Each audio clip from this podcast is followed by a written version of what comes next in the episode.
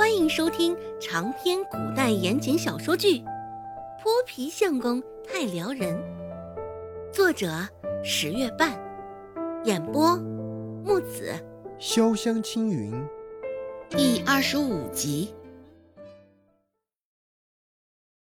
周芷脚上的步速放慢了下来，回头看了一眼周成。不得不说，周成这几句话还是较为聪明的。知道孟婆子的软肋在大伯周有富一家，还故意将话茬儿引到这儿，与周成的眼神撞上。周芷似也是有几分疑虑的，努了努嘴。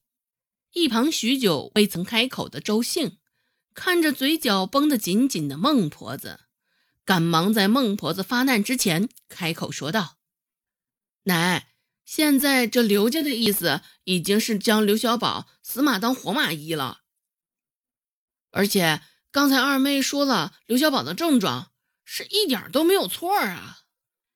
见孟婆子的脸上表情没有丝毫的松懈，周兴又继续说道：“这刘家人也不是傻的，自然能分得出轻重。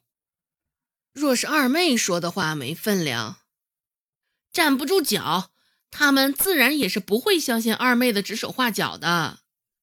大姐，你现在这是站在偏袒二姐的角度上说话。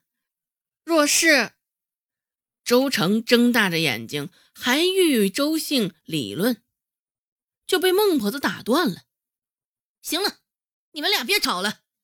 若是真出了事情，既然是周芷干的，自然也是周芷将此负责到底了。周芷，你说呢？孟婆子已经干燥起皮的嘴唇，随着她说话，嘴唇的上下颤动，那翘起的唇皮也颤动着。孟婆子这般平静说话，周芷却有几分不太适应。她不该是跳脚，指着她鼻子痛骂：“贱丫头，臭丫头吗？”事出反常必有妖。注意到孟婆子那双三角眼暗藏的金光，本就不是纯良之辈，恐怕这孟婆子早就想到了什么法子将自己摘除干净。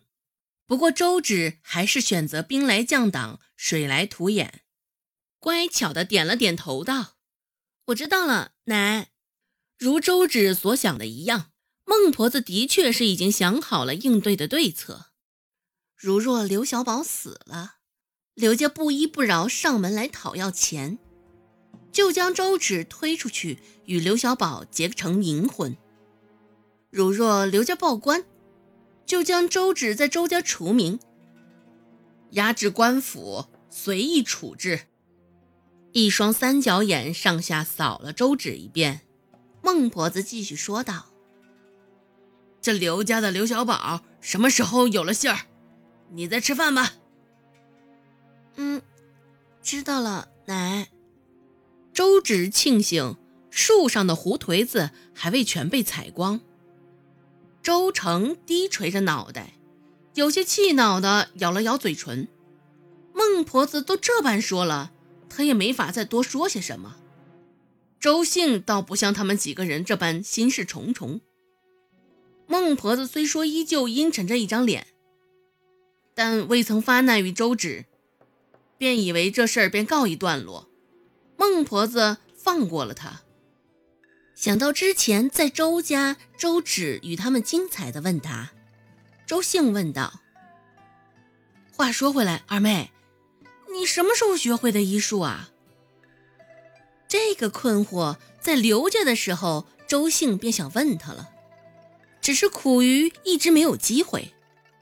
这个问题出口。一旁的周成也将头抬了起来，眉头皱着，一脸不悦，却还是执拗的等着周芷的回答。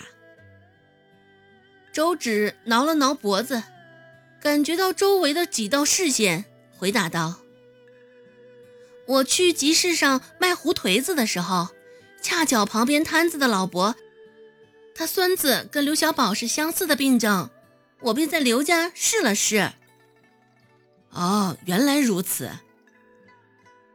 周兴点了点头，对于周芷的回答不疑有他，几个人都没有质疑他的回答，周芷这才长舒了一口气，战战兢兢到了家。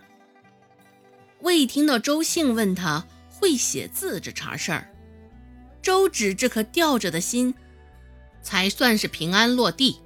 若是真问起来，周芷还真的不知道如何该跟他解释。他怎么突然学会了一手字呢？上一刻还是喜笑颜开、乐滋滋的给周芷布菜，下一刻就是满脸阴沉，罚周芷不准吃饭。对于这般阴晴不定的孟婆子，一家人也已经感到习惯了，见怪不怪了。想到自己二妹现在还在挨饿，周信特意没将自己晚上的馍馍吃了。趁着孟婆子不注意，周信快速的抓过碗中的馍馍，用有些宽大的袖摆遮住了手。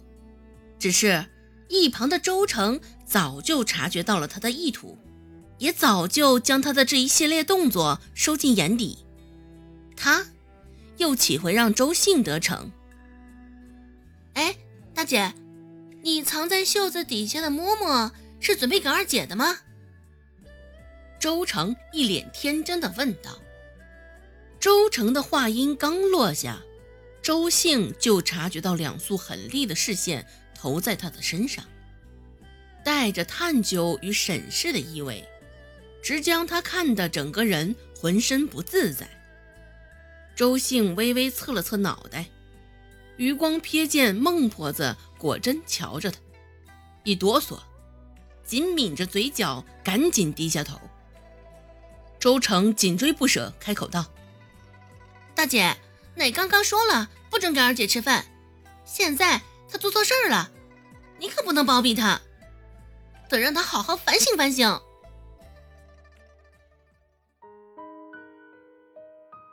本集播讲完毕，感谢您的收听，感兴趣别忘了加个关注，我在下集等你哦。